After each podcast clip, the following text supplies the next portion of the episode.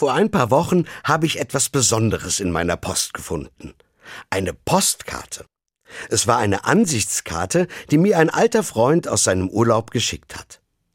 Ich weiß nicht, wie lange es her ist, dass ich zum letzten Mal so eine Karte bekommen habe. Ich erinnere mich, früher war das ja ganz normal gewesen. Wer in Urlaub gefahren ist, hat oft eine Ansichtskarte nach Hause geschickt.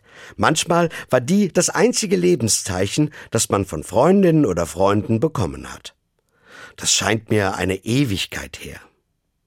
Ich weiß, heute geht das mit den Urlaubsgrüßen anders und schneller. Da tippt man schnell eine Nachricht ins Handy, macht ein Foto dazu und innerhalb von wenigen Sekunden ist der Gruß verschickt. Bei unseren Gemeindefreizeiten merke ich oft, Jugendliche wissen schon gar nicht mehr, wie man eine Postkarte richtig beschriftet. Für die ist das sowas von oldschool. Und doch gibt es sie noch überall zu kaufen, wo man Urlaub machen kann. Und ich muss gestehen, eigentlich schreibe ich sie immer noch gerne.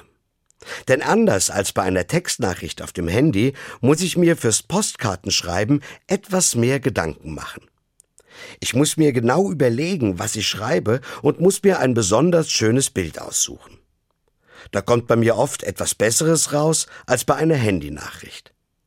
Mit einer handgeschriebenen Postkarte zeige ich dem Empfänger, an dich denke ich ganz besonders. Ja, eine Postkarte ist etwas Wertvolles für mich. Das merke ich auch dann, wenn ich mal eine bekomme. Sie ist etwas, was ich in der Hand halten und an meine Pinnwand heften kann. Sie ist fast so etwas wie ein Dokument.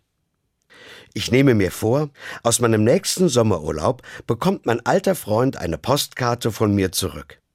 Und nicht nur er bekommt eine. Es gibt noch viele Menschen, denen ich genau das damit sagen will. Du bist mir besonders wichtig.